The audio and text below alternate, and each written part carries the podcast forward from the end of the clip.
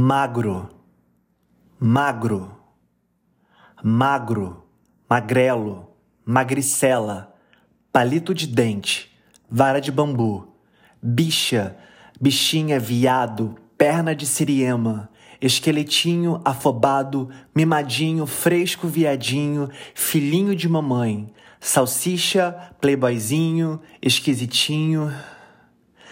É isso, isso tudo, né? Mas eu poderia continuar. Mas eram tantas as palavras fulas, sujas e pesadas que se eu continuasse eu perderia o time para isso ser uma introdução de um episódio de podcast. Palavras que uma criança de 7, 8, 9 anos ouvia todos os dias.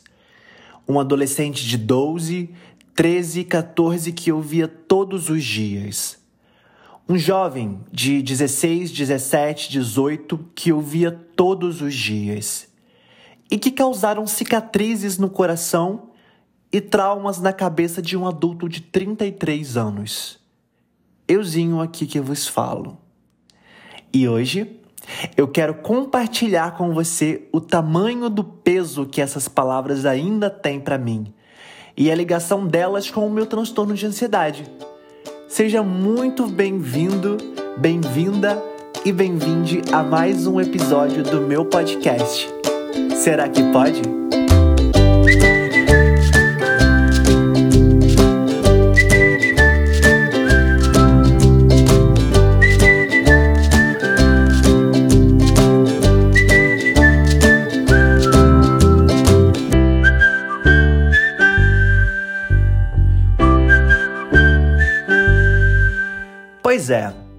Minha infância e adolescência não foi diferente da de muita gente por aí.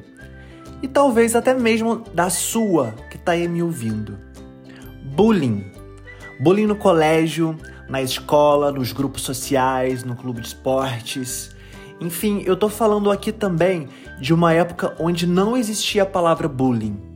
Eu, com 8, 9 anos, Vi aquilo como brincadeira de mau gosto dos meninos chatos da escola. Hoje todo mundo sabe, ou deveria saber, o bullying nada mais é do que não aceitar que os outros são diferentes. É a defesa de uma pessoa ignorante pela necessidade de se sentir superior. Nessa minha última sessão de terapia, meu psicólogo perguntou se eu gostaria de introduzir e começar a trabalhar algum tema ou questão específica. Isso depois de ele ter me introduzido aquela questão das vozes que convivem com a gente e cada uma dizendo algo internamente pra gente com o intuito de defesa, né? Isso eu falei um pouquinho com você no episódio anterior, que se você ouviu, talvez possa lembrar.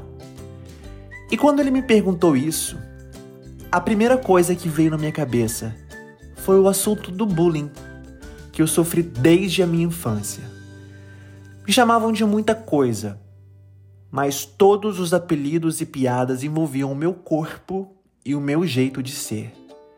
Primeiro, por ser uma criança, um garoto mais sensível, mais delicado, eu era o viado da sala. Desculpem a palavra, tá? Mas era o termo que infelizmente usavam para mim. E fora os apelidos por ser magro, eu sempre fui magro, eu sou magro. E isso era motivo também de piadas. Ser chamado de viado, bicha, me incomodava, mas eu conseguia externar isso. Eu não queria ser aquilo que eles me chamavam. Naquela época era algo horrível, como uma pessoa, sei lá, criminosa. Eu mesmo já ouvi até de família: olha só, não quero ver você andando com aquele menino porque ele é gay, ele é viado, tá? Não fica aí andando com ele por aí não. A gente sabe que isso ainda acontece, né, hoje em dia. Mas eu tô falando de um tempo que não tínhamos o termo homofobia ainda. Então, isso eu externava. Eu reclamava com professores, com meus pais. Só que isso, por não ser verdade, não me doía tanto quanto ser chamado de magro, de magrelo, de todos os dias alguém virar para mim e falar que eu tô mais magro ainda, meu Deus, como isso era chato e é péssimo ainda. Ser magro era uma verdade para mim. Eu sabia que eu era magro. Eu não queria ser magro, mas eu era, eu sou, e isso era motivo de piadas e chacota por onde eu andava. Tudo começou na escola, no jardim.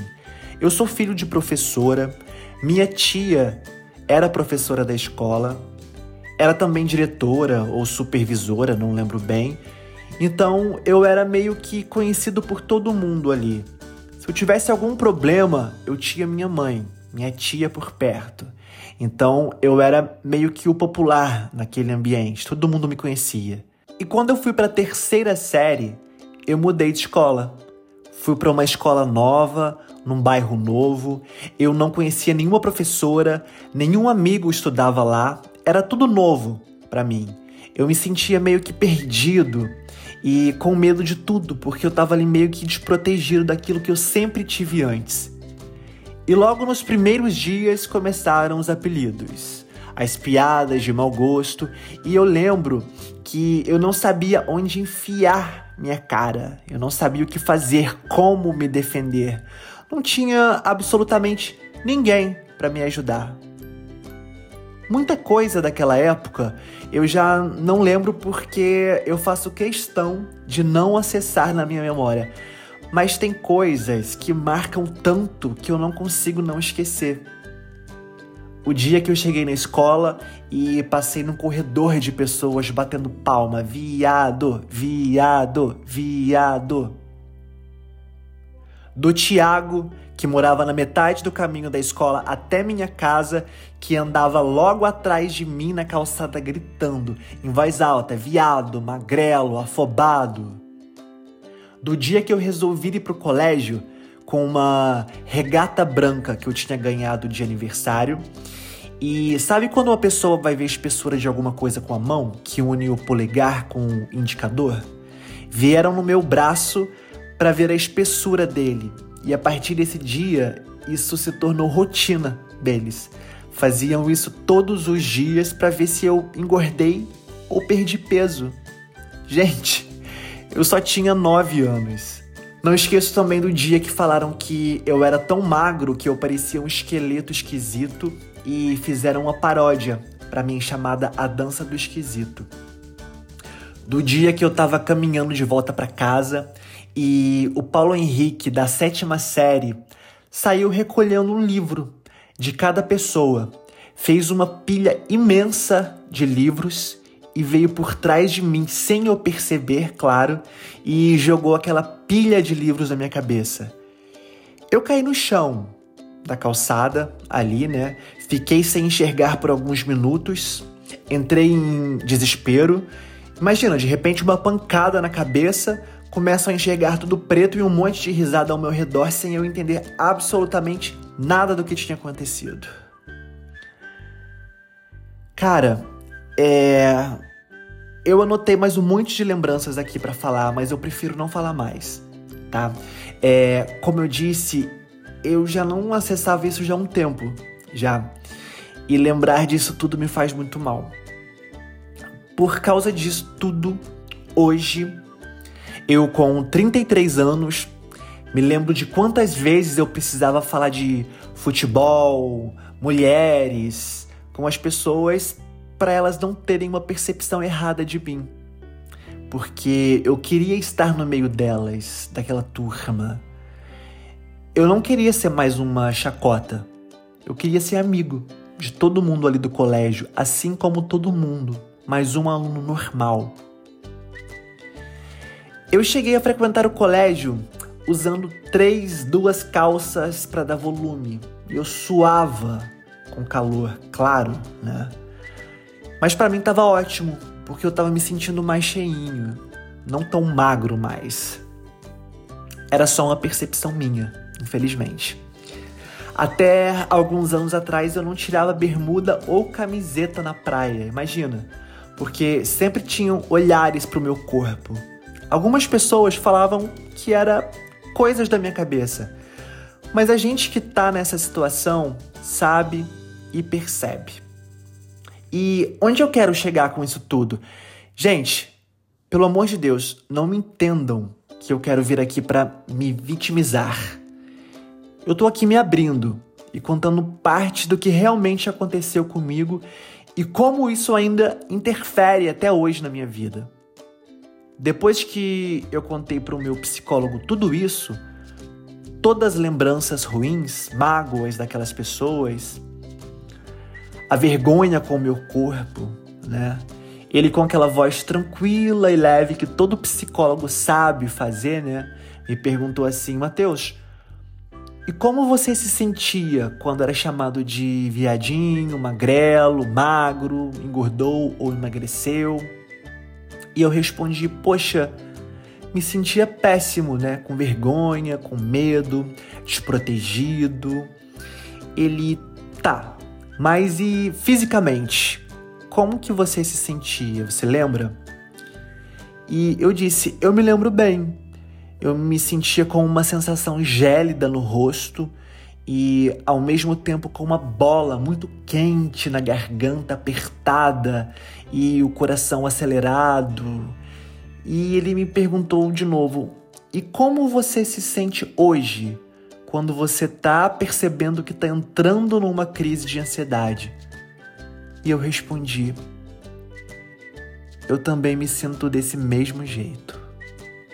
Levei um susto. Eu percebi que as sensações são as mesmas. Cara, isso me abriu tanta coisa na minha mente. Eu senti como se um leque abrisse e mostrasse a razão de tudo. Gente, que ódio que eu fui descobrir a terapia tão tarde na minha vida. Que só fui fazer terapia depois de tudo já ter acontecido. Depois do transtorno de ansiedade, pânico, depressão eu fico cada vez mais impressionado como a terapia tem sido tão importante na minha vida. Tanta coisa ligada e associada a outros fatos e que hoje faz tanto sentido para mim. Relembrar isso tudo, eu confesso que não foi nada fácil, tá?